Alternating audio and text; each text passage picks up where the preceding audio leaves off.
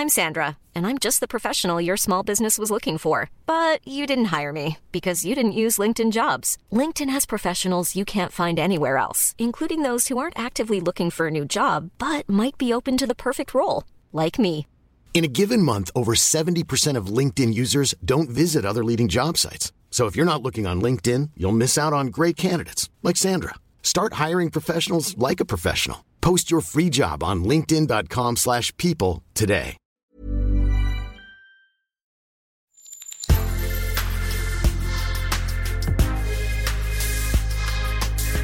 Mais avant l'épisode, j'aimerais vous rappeler que notre premier sponsor, c'est vous. Pour faire thune, vous savez qu'on a besoin de thunes. Ça prend du temps, du travail de montage, de journalisme. Je vous épargne le fichier Excel des coûts. Mais à vous qui kiffez thunes, pour assurer notre indépendance financière et pour que ça continue, eh bien il n'y a qu'un moyen, la cagnotte Tipeee. Sur Insta, via le lien en bio, ou sur Google en tapant Thune Podcast Tipeee avec 3 E, T-I-P-E-E-E. Vous êtes déjà nombreuses, nombreux, mais on espère que vous le serez encore plus. Pour que Thune continue, je compte sur vous.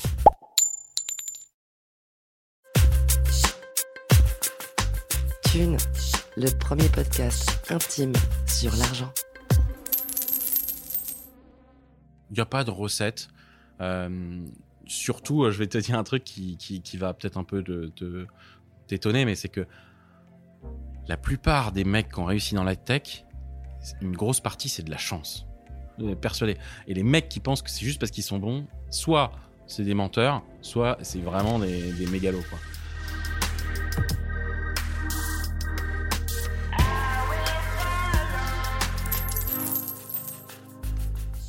Startup Nations, licorne, levée de fonds. Est-ce que ce serait pas un peu les clés pour faire fortune aujourd'hui? On a discuté avec une star de la tech. Jean-Baptiste Kempf tutoie Xavier Niel et d'autres multimillionnaires, mais en geek pur jus, il conserve un discours très critique sur cet Eldorado de la win. Les entrepreneurs inspirants et autres recettes innovantes pour soi-disant devenir riches en prennent pour leur crâne. Bonne écoute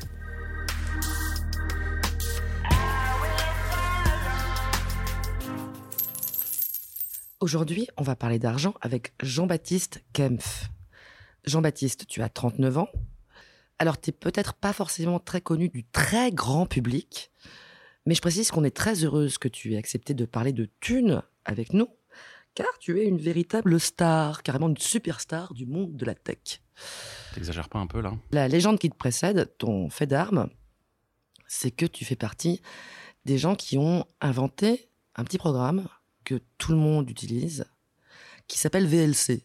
Euh, VLC, euh, le petit logo, c'est euh, un cône de chantier.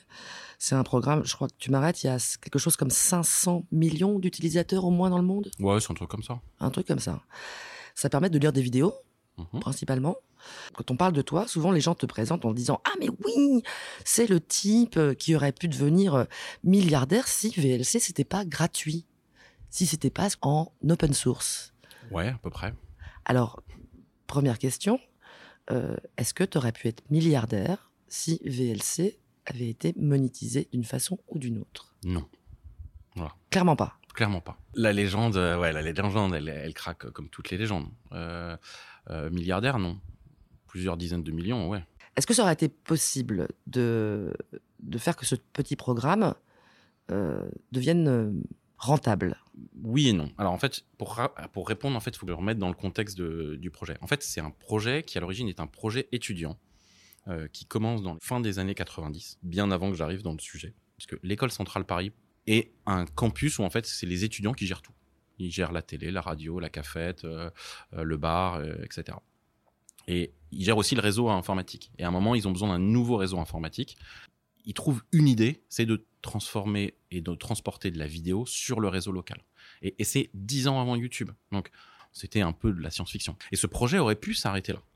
Mais fin des années 90, donc ça c'est milieu des années 90, fin des années 90, ils redémarrent le projet en disant ça peut être utile à d'autres personnes et on va le rendre en open source. Alors, est-ce qu'on peut tout de suite définir ce que c'est que l'open source? L'open source, c'est grosso modo, c'est des à l'origine, c'est des communautés de développeurs qui se mettent ensemble et qui te donnent pas juste le logiciel, l'application, mais aussi la recette de cuisine. Le code. Le code. Je vais expliquer. C'est très simple. Euh, c'est la différence entre un gâteau au chocolat que ta grand-mère, dont ta grand-mère t'a donné la recette et que tu passes euh, consciencieusement de génération en génération. La recette, c'est le code. Et je vais dans une boulangerie euh, et j'achète un gâteau au chocolat. Quand l'open source, c'est la même chose avec des programmes informatiques. Donc c'est la différence entre Word que tu télécharges ou une application que tu télécharges et une autre que non seulement tu peux tu peux utiliser, hein, comme ton gâteau au chocolat tu peux manger, mais on te donne la liste de tout ce qu'il faut faire pour l'assembler. Et surtout, tu as le droit de le modifier. Par exemple, comme ton gâteau au chocolat, tu as le droit de rajouter du café parce que tu trouves c'est meilleur. Là, tu peux faire la même chose sur ton programme. C'est-à-dire que bah, Word, euh, tu prends ton Word, euh, l'équivalent de Word, et puis bah, je vais modifier parce que j'aime pas, j'ai besoin d'une fonctionnalité supplémentaire. Donc, l'open source, c'est ça. C'est qu'en même temps que tu donnes le gâteau au chocolat, tu donnes la recette. Et le projet euh, de VLC, dès le départ, ce projet qui est un projet étudiant, il est fait dans cet esprit d'open source, dès Alors, le départ. C'est un peu plus compliqué que ça. Quand ils redémarrent le projet fin 98 en se disant ça va être utile, ils se disent qu'ils vont être open source, mais l'école ne veut pas. L'école centrale ne veut pas. Pourquoi? Parce qu'ils pensent qu'ils peuvent le monétiser, récupérer de l'argent euh, en revendant un peu la, euh, la création. Et en fait, c'est en 2001, en février 2001, que ça devient open source. Par la volonté des étudiants. Ouais, par la volonté des étudiants. Avec l'accord de l'école qui se rend bien compte qu'ils vont pas réussir à le monétiser sans, sans les étudiants. Donc en 2001, ça devient open source à l'école et c'est géré par une association de l'école centrale. Et le programme faillit, enfin, meurt quasiment, en tout cas le fin 2006, début 2007. Et moi, je pars un an aux États-Unis et je me mets de plus en plus dans VLC, donc pendant mes études. Donc moi, j'ai pas été. Enfin, d'abord, il n'y a pas d'inventeur à VLC, puisqu'en fait, c'est des générations et des générations d'étudiants. Ça, déjà, le mythe que j'ai créé VLC ou que je suis inventeur de VLC n'existe pas. Vous êtes combien à peu près? Tu penses qu'il y a combien de personnes qui, euh, qui ont bossé sur ce projet? Bah, je- ça, je le sais exactement. Il y a à peu près 1000 personnes qui ont bossé sur VLC. 1000 personnes. 1000 personnes euh, sur, sur les 20 dernières années. En général, chaque année, tu as entre 100 et 150 personnes qui contribuent. Mais le cœur, c'est-à-dire, euh, grosso modo, tu as 50 personnes qui ont fait 90% du travail. Et donc, sur l'association, personne n'a été rémunéré. Donc, tout ça, c'est des gens qui sont bénévoles. Il y a quand même des gens qui ont bossé pendant des heures, des jours, des semaines, des années, plus de 1000 personnes qui ont bossé gratos pour que ce truc existe et que je puisse m'en servir gratuitement. Tout à fait. Donc le, le- le- le- Mais- le montage économique pour qu'un truc comme ça existe, euh, à part l'enthousiasme du temps et des gens qui ont déjà des moyens au départ, euh, c'est compliqué. Et voilà. Et donc, ça pose un problème, effectivement. C'est que la plupart de ces projets open source, plus, les plus gros, bah, en fait, c'est des gens qui sont, euh, ouais, qui sont bien, quoi. Qui sont déjà des informaticiens pour la plupart. Euh, T'as souvent des hommes blancs, quoi. Enfin, c'est clair. Pourquoi ils le font? À l'origine, parce que c'était marrant. Parce qu'en fait, tu travailles. La, la vidéo, c'est quand même le sujet, le multimédia, c'est le plus intéressant. C'est très compliqué. C'est vraiment très compliqué. C'est beaucoup de maths, c'est beaucoup, c'est de l'informatique qui est euh, euh, du temps réel. Donc, c'est vraiment les trucs les plus compliqués à faire. Et puis, euh, niveau CV, niveau. moi, j'ai bossé là-dessus. C'est quand même génial. J'ai plein de, j'ai plein de gars qui étaient qui sont passés à Centrale et qui ont fait du VLC. Euh, Aujourd'hui, sur le CV, il y a écrit euh, euh, VLC et euh, 20 ans plus tard, ça, leur, ça les aide encore sur trouver du boulot. ça donne une légitimité technique très importante. Voilà. Donc, tu as des gens comme ça. Et puis, tu as plein de gens un peu à travers le monde qui arrivent et qui disent bah, Ouais, bah moi j'utilise VLC, mais il y a un bug, ou moi je utilise ça avec ça, ça marche pas bien. Et voilà, ils veulent juste, juste réparer, quoi. Et, et ça, tu as, vraiment cette culture euh, euh, très libertaire euh, autour des communautés open source. Est-ce qu'il faut de l'argent pour que VLC continue de fonctionner correctement, soit updaté justement, etc. Est-ce qu'il faut payer des gens? Est-ce qu'il faut euh, du personnel, des infrastructures? Oui et non. Alors, donc en fait, ce que, ce que j'ai fait, c'est que donc j'ai créé une association en 2008. Donc j'ai fait sortir tout VLC de l'école centrale, justement après que ça, que ça failli mourir. J'ai créé une association et l'association, elle est euh, sustainable, quoi. C'est-à-dire qu'elle elle tient toute seule. Elle euh, récupère des dons sur le site web. C'est un don et à, à coût de 4 qui, qui donne? Euh, plein de gens, euh, beaucoup d'Allemands, beaucoup d'Autrichiens, et pas mal d'Américains, à coût de 4 euros ou de 5 euros sur PayPal. Et du coup, par an, vous vous arrivez à récupérer combien comme ça? Ouais, 50, 60 000 euros par an. C'est pas mal, hein Bah, Comme ça, ils se disent Ah tiens, c'est pratique ce truc, euh, ça m'a bien servi, Ouais. je vais donner de l'argent. Ouais, mais en même temps, quand tu compares à 500 millions d'utilisateurs, c'est nullissime. Tu vois, c'est c'est- c'est tes, tes ordres de grandeur. Après, on, on fait pas un peu les. Tu m'excuseras du mot, on fait pas les prostituées comme Wikipédia qui te fait des grandes bannières, aidez-nous, aidez-nous, alors qu'ils ont euh, 100 millions en banque, tu vois. Tu trouves ça pas bien que Wikipédia, qui a une dimension un peu comparable à VLC, c'est-à-dire que c'est de la mise à disposition du public euh, pro bono, de, euh, en l'occurrence d'informations. Tu trouves ça pas bien qu'ils fassent de la pub pour Mm. de l'appel aux dons? Si, si, mais j'aime pas le mensonge. C'est-à-dire que les, les appels aux dons, c'est moins de 5% de leur utilisation, quoi. C'est moins de 5% de leurs frais de fonctionnement. Et ils te disent, attention, si tu donnes pas, Wikipédia va mourir. Et tu penses que c'est pas vrai? Non, je sais que c'est pas vrai. Ah ouais. Donc c'est ce que j'appelle du mensonge. Donc ouais, j'aime pas ça. Soyez franc. Dites-le, euh, dites-le. euh, bah, on pense que c'est important que, que vous compreniez qu'il y a besoin de payer pour tenir euh, Wikipédia. Ne dis pas, euh, ne dis pas, si jamais tu donnes pas, bah, Wikipédia va mourir. Donc en fait, moi j'ai créé l'association Vidéolan et en fait VLC pourrait tenir juste avec des bénévoles tout le temps. Ce qui s'est passé, c'est qu'à partir de 2012, j'ai créé une société autour de VLC qui s'appelle Videolabs, qui, euh, elle, emploie des gens qui bossent sur VLC. Donc là, on est sur euh, de l'emploi classique. De l'emploi Tu payes des gens, euh, des développeurs en CDI. Exactement. Voilà. Et ça, ça permet d'accélérer le développement de VLC. D'accord? Mais donc, si jamais cette, cette entreprise, Videolabs, meurt, l'association sera toujours là, VLC sera toujours là.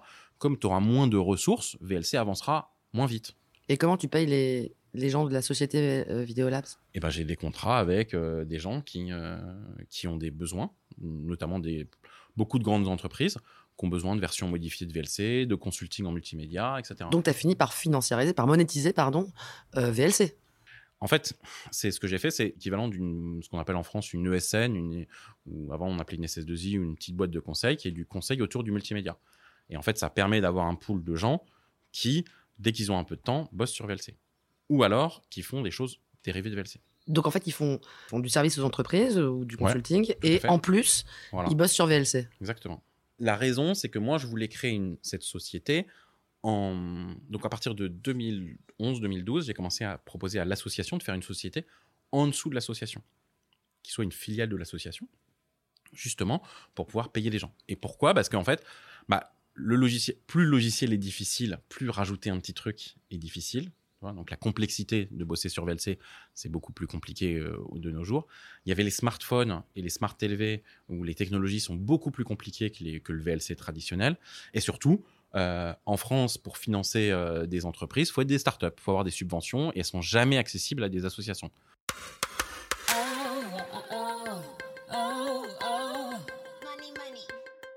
On va parler un tout petit peu de toi. T'as grandi dans quel genre d'environnement, toi? Plutôt intellectuel euh, de gauche, catho. T'as grandi à Paris? Ouais, j'ai grandi à Paris dans le 13e. Mon père, il était prof et ma mère, elle, donc, prof d'université, donc relativement bien payé, mais quand même prof. Et ma mère, elle était euh, euh, prof par intermittence de français langue étrangère. On était quatre enfants, donc euh, elle, elle a jamais eu un vrai plein temps, euh, sauf à partir du moment où on, était grand, quoi. Donc, euh, donc, on a manqué de rien, mais on n'a jamais été euh, très à l'aise. Et euh, donc tu réussis brillamment tes études puisque tu arrives à intégrer Centrale. Moi, en fait, quand j'étais en sixième, j'ai découvert l'informatique. Et moi, j'ai bien aimé l'informatique. À la fin de mon lycée, en fait, moi, j'ai envie d'aller à EPITA, qui est donc une école euh, d'informatique, d'ingénieur, mais quand même très informatique. Et, euh, et mon père me dit, écoute, t'es mignon, mais ça coûte quand même 8000 balles par an. Et euh, donc, euh, fais une prépa. Et puis, bah, si jamais t'arrives pas à la prépa, on regardera pour faire EPITA. Donc, tu vois, là, déjà, euh, et je me suis retrouvé, euh, j'ai fait une prépa, j'ai trouvé ça très cool. Et à la fin de la prépa, j'avais beaucoup d'écoles, dont, euh, dont Centrale. euh, qui était moins cher.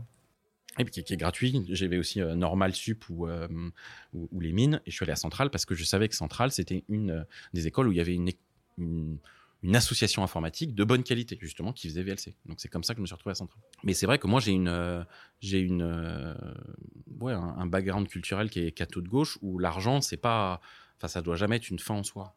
Et il y a 20 ans, tu le vois venir, les, euh, le potentiel de, de brassage de milliards qui est devenu aujourd'hui l'univers de la tech? Absolument pas. Absolument pas. Tu vois, en plus, moi, j'étais. Alors que j'aurais pu faire des trucs dès le lycée, tu vois, euh, ça m'intéressait pas, tu vois, en 98-2001, euh, quand j'étais au lycée, j'aurais pu faire. euh, J'aurais pu faire de l'informatique, faire des sites web, etc. J'en ai fait très très peu. Ça, ça me vite, ça me, ça me gonflait. Et quand tu vois euh, VLC, quand tu commences à te mettre dans le projet, tu vois le potentiel? Mais en fait, personne ne l'a jamais vu, personne ne voyait l'intérêt business, alors que c'est quand même un des sites web les plus consommés au monde. Euh, Il y a eu beaucoup d'erreurs stratégiques, où il y a, il y a beaucoup de business opportunities qui ont été complètement ratées. On aurait pu faire beaucoup de startups et elles, ont, elles sont passées euh, sous le nez. Et donc c'est pour ça qu'en fait, ce que les gens ne comprennent pas, c'est que quand moi j'ai refusé des sommes euh, astronomiques, dont, la légende, c'est que déjà moi j'étais pas le créateur de VLC, donc moralement c'était un peu difficile à, justifier. Après, bon, tu peux toujours trouver des excuses pour le faire. La deuxième raison, c'était que ce qu'on proposait était immoral. C'était grosso modo foutre de la pub dans VLC, traquer les Mais est-ce qu'on peut avoir une carrière de dev aujourd'hui, ou une carrière dans la tech, sans jamais toucher à quelque chose que tu juges comme immoral? Est-ce que Bah les... ouais, par exemple, euh, moi, ça m'est. Je pense que j'ai jamais eu un contrat euh, que j'ai fait où j'ai considéré que c'était euh, immoral, quoi. Ça veut dire que toi, tu t'interdis de bosser pour tous les plus gros, par exemple? Non, parce que parce que tout ce qu'ils font n'est pas immoral. Moi, je sais que on fait des trucs qui sont pour YouTube et pour Twitch. C'est pour YouTube et c'est pour Twitch, tu vois. YouTube et Twitch, ça va? Bah, ça pue, quoi. Mais c'est. Pourquoi ça pue? En fait, en fait, c'est pas ça. C'est que, par exemple, ce que je fais avec YouTube et Twitch, c'est qu'en fait, je leur demande des contrats de sponsoring pour des trucs open source. Et voilà. Et c'est ça qu'on on retombe sur le truc. C'est-à-dire que pour qu'il y ait de l'open source, il faut qu'il y ait un moment du Non, sponsor de. Mais non, parce que si tu le fais bien, et c'est ce que j'ai, c'est ce que je me m'efforce à faire, c'est que ça n'est que de l'accélération. C'est-à-dire que si tu ne l'as plus, le projet est toujours là. C'est ça, c'est pour ça que par exemple, tu as Vidéolan et Videolabs, qui sont deux entités différentes. Si Videolabs n'est plus là, Videolan est toujours là. Donc en fait, moi, j'ai justement fait cette ce distinguo qui fait que, en fait, tu as toujours un fusible qui est pas grave. D'accord. Donc Videolabs, en quelque sorte, qui est la boîte. La boîte. Vous avez un chiffre d'affaires de peu près combien? Euh, ça doit être entre 1,6 million et 2 millions par an. Pour combien de salariés? Ouais, 18-20. C'est pas mal. C'est une belle. C'est pas mal, non, c'est bien, pas mal. boîte, ouais. En fait, et j'ai fait la même chose sur. Donc, euh, il y a pas longtemps, en fait, j'ai fait ça. La même chose sur deux autres boîtes, sur deux autres projets open source qui sont à côté de VLC, qui s'appellent FF Labs et Codec Labs, qui sont deux autres sociétés. Il y en a une, il y a six personnes, et l'autre, il y a deux personnes. Enfin, Donc, j'ai finalement des petites boîtes autour de l'open source. Aujourd'hui, j'en ai cinq, plus une filiale en Allemagne. Du coup, t'es riche? Alors, c'est compliqué, mais grosso modo, pendant très longtemps. Donc, quand j'ai lancé Videolabs, en fait, bah, comme je suis le seul actionnaire, j'ai pas levé des fonds. Tu vois, je suis pas dans un- logistique de, de start-up. Bah, euh, il y a des mois où je me payais quasiment pas. Et comme tout patron de PME, hein, etc. Et pendant très longtemps, j'étais entre euh, 55 et enfin, entre 50 et 60 000 euros par an. Ah, maintenant, tu dois avoir beaucoup plus, non avec, euh, maintenant, maintenant, je peux, je, je peux, enfin, en tout cas, on me propose des rémunérations qui sont euh, justement délirantes. Genre, Pff, plusieurs centaines de milliers d'euros par an. pour faire quoi? Pour être CTO de, de, de start-up ou, ou de groupe ou de, de sous-groupe ou des choses comme ça. VP Engineering pour des grosses boîtes. Et tu le fais? Pour le moment, non. Pourquoi? Parce que c'est chiant. Toi, t'es pas millionnaire, par exemple. Ça veut dire quoi être Ah millionnaire? bah, avoir au moins un million. C'est facile, million remarque. comment? De- En de- banque? En patrimoine, ouais. En patrimoine? Ah, ça dépend de la valorisation de tes boîtes, Eh tu ben veux ouais. dire? Ouais. Alors, si, Si tu vendais tout aujourd'hui. euh, bah, en fait, est-ce qu'elles sont vraiment vendables Tu vois? Ah. Parce que tu vois, euh, fiscalement, fiscalement, euh, par exemple, tu vas valoriser une boîte, parce que je- maintenant je sais à peu près faire, ça va être une fois, deux fois ton chiffre d'affaires. Donc tu vas prendre même Videolabs, tu vas dire, bah, ça vaut 3 millions. Ok. Mais en vrai, Videolabs, en fait, ça ne vaut que parce qu'il y a des gens dedans. Le business model, il est. euh, Enfin, tu vois, c'est pas vraiment une boîte qui est très bénéficiaire. Donc, c'est pas vendable. En fait, c'est un truc autour de VLC, c'est très spécifique. Franchement, ça ne. Et ça. Et une partie de la valeur de Videolabs, c'est de l'intangible, c'est-à-dire c'est le fait que c'est la plupart des développeurs de VLC qui bossent parce que je suis le président de Videolan, tu vois. Donc, la réponse, c'est sur du papier, peut-être. En vrai, non, pas du tout. Je peux te dire, demain, je gagne au loto, je garde. Ouais, je vais me garder euh, 2 millions sur le côté et tout le reste, c'est investi dans les boîtes. C'est évident. Enfin, la question ne se pose même pas. Et en fait, si tu regardes un petit peu, donc là, tu vois, je t'ai dit, j'ai euh, ce premier métier autour de Vidéolab. Je suis advisor tech dans deux startups, trois startups. Je suis investisseur dans une autre. Je suis en train d'en monter une autre. Euh, Donc tu mets ton argent régulièrement pour monter des projets, de ton argent à toi, de ta poche. Ouais. Tu Ouais. fais pas des levées de fonds euh, forcément tout systématiquement pour. euh, Non, non, justement. Là, ça la première fois où je vais être dans un cas où euh, je vais devoir lever des fonds dans une startup que je vais lancer là. mais c'est rarissime, tu vois. C'est, Et puis, tu vois, en ce moment, je suis consultant pour vente privée, justement, pour faire euh, euh, de la technique. Moi, je vois beaucoup d'investisseurs qui viennent me demander des avis sur des startups, sur des boîtes. Voilà, donc. Donc, tu fais payer tes conseils Ouais. Très cher, j'imagine. Parce que maintenant, tu as un bon CV, qui est assez connu. je pense que la réponse, c'est pas assez cher pour, par rapport à ce que je devrais faire payer. Mais oui. oui. T'es pas très bon pour te vendre? Je suis nullissime. Et parce qu'en fait, je pense que le problème, c'est que ça m'intéresse. L'argent ne m'intéresse pas en soi, en fait. En particulier parce que je pense que les gens qui ont un, et j'en ai suffisamment autour de moi, qui ont l'argent comme but, sont des connards. Ça devient des connards. Tu ne, c'est le pouvoir corrompt absolument, et donc c'est pour ça que je pense que il est quasiment impossible d'être homme politique et de pas être corrompu, et, l'argent aussi. C'est très difficile de d'avoir comme but euh, l'argent.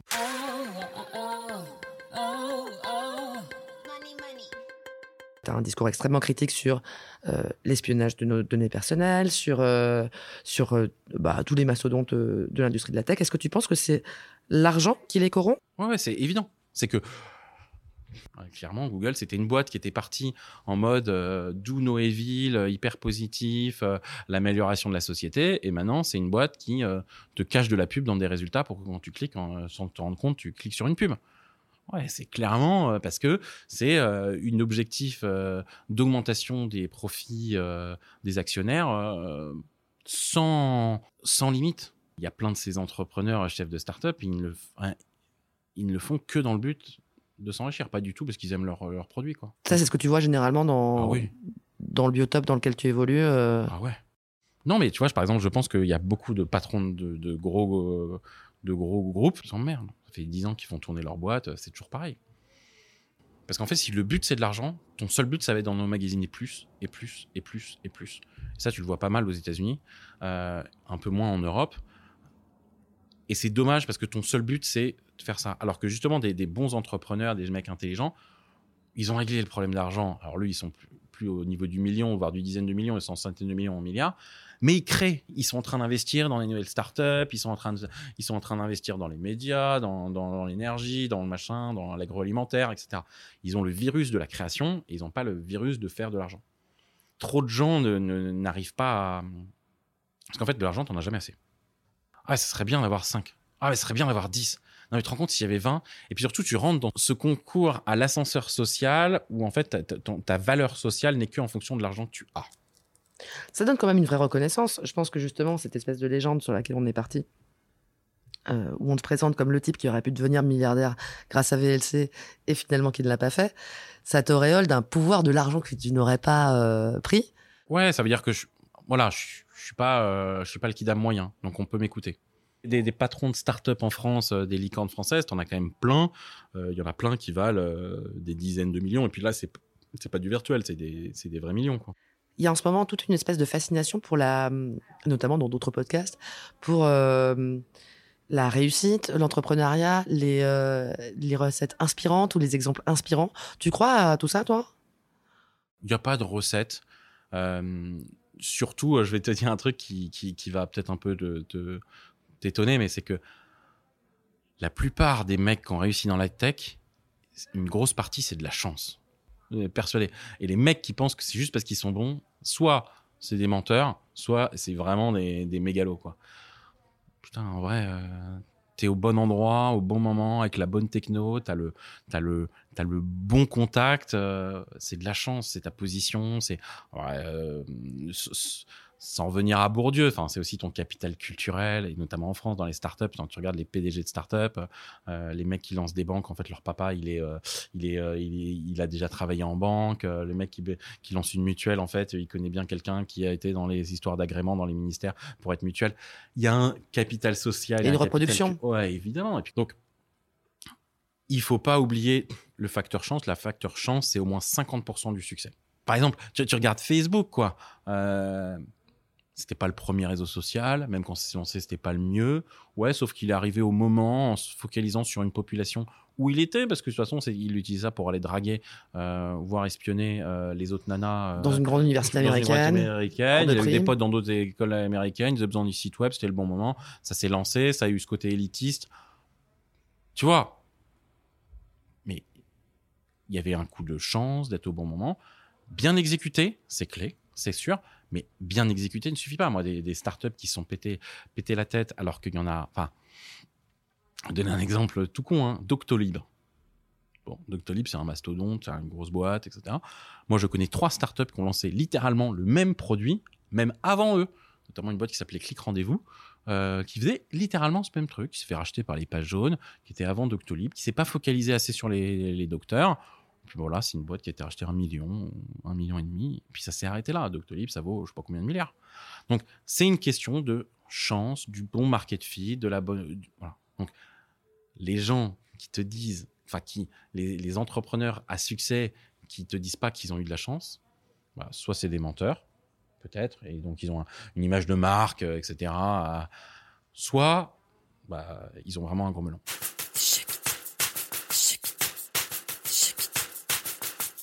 Déjà, traditionnellement, la tech, c'est des hommes, et surtout, en fait, il y a un facteur risque. Euh, C'est-à-dire qu'il faut, il faut prendre un risque. Et les hommes prennent plus de risques?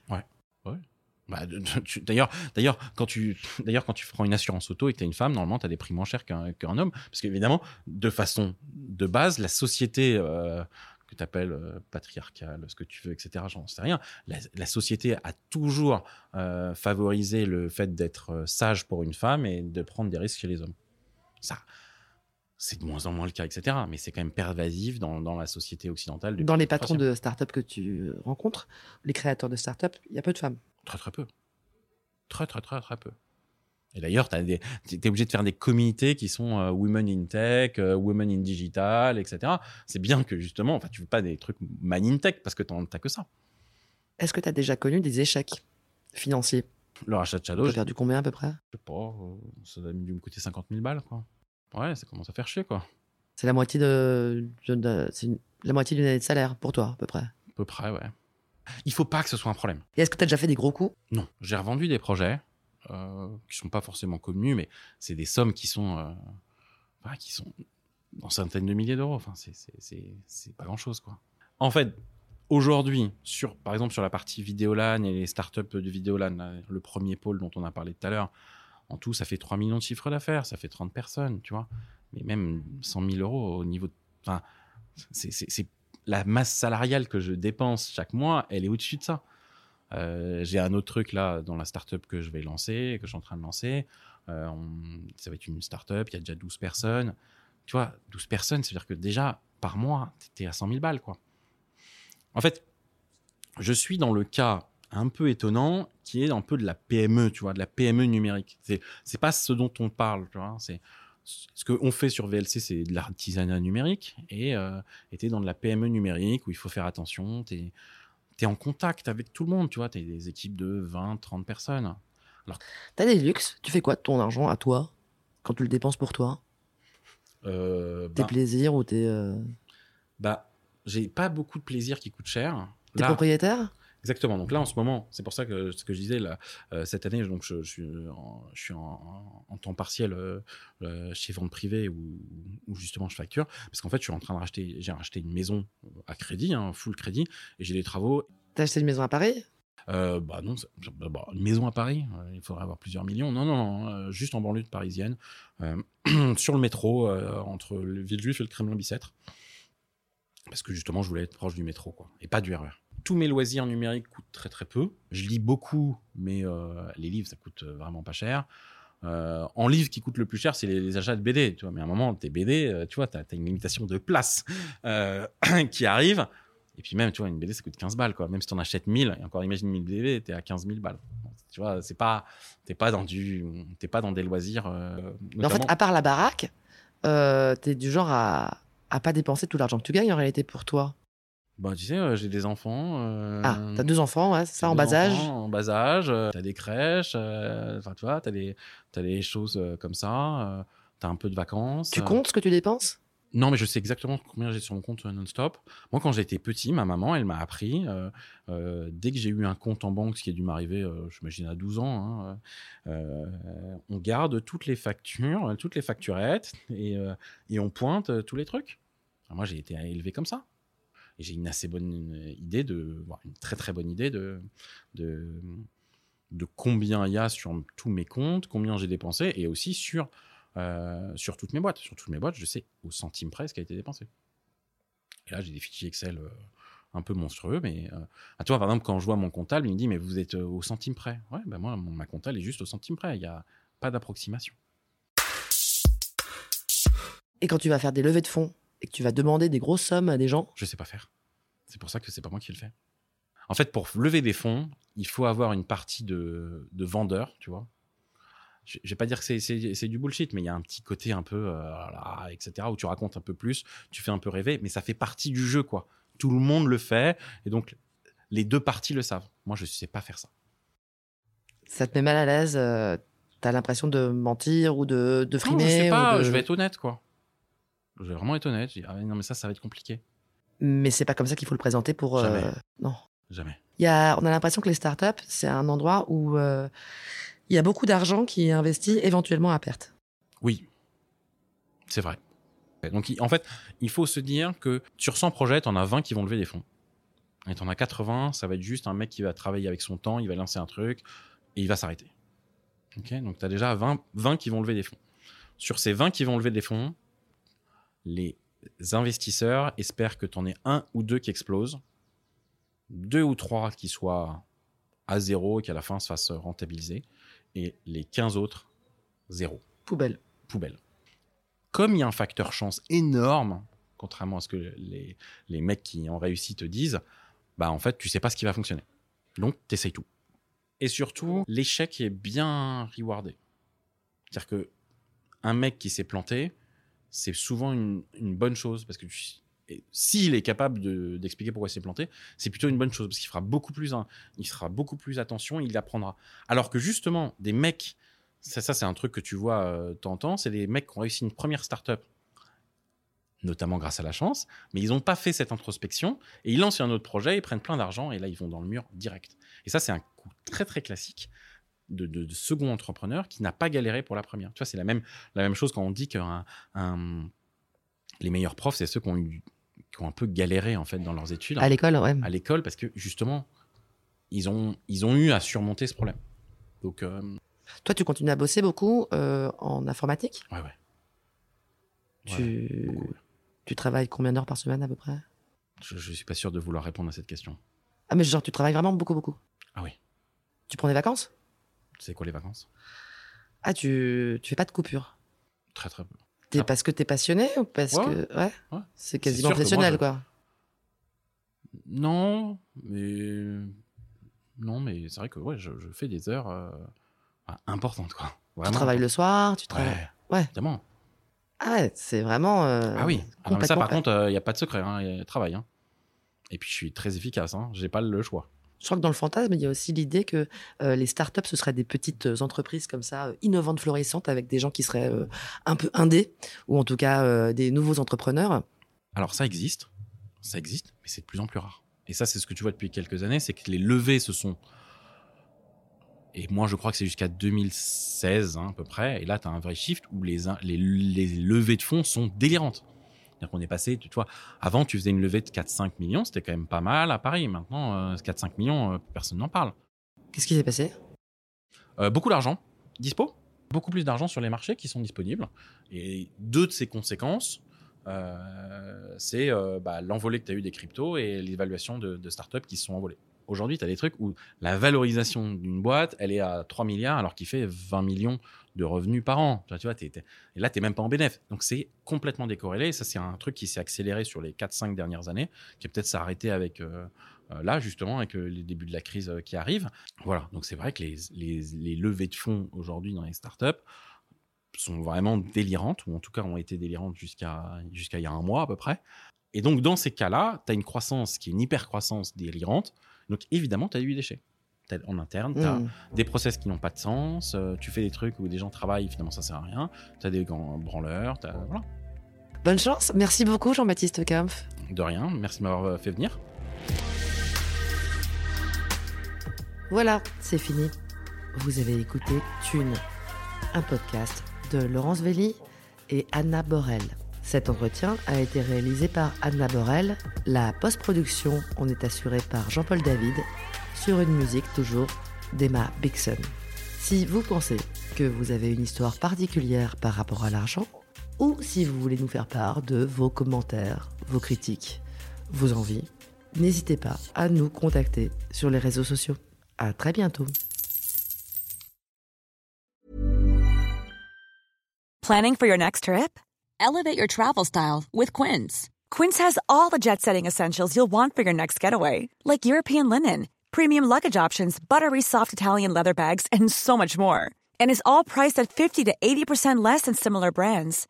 Plus, Quince only works with factories that use safe and ethical manufacturing practices. Pack your bags with high-quality essentials you'll be wearing for vacations to come with Quince. Go to quince.com/pack for free shipping and 365-day returns.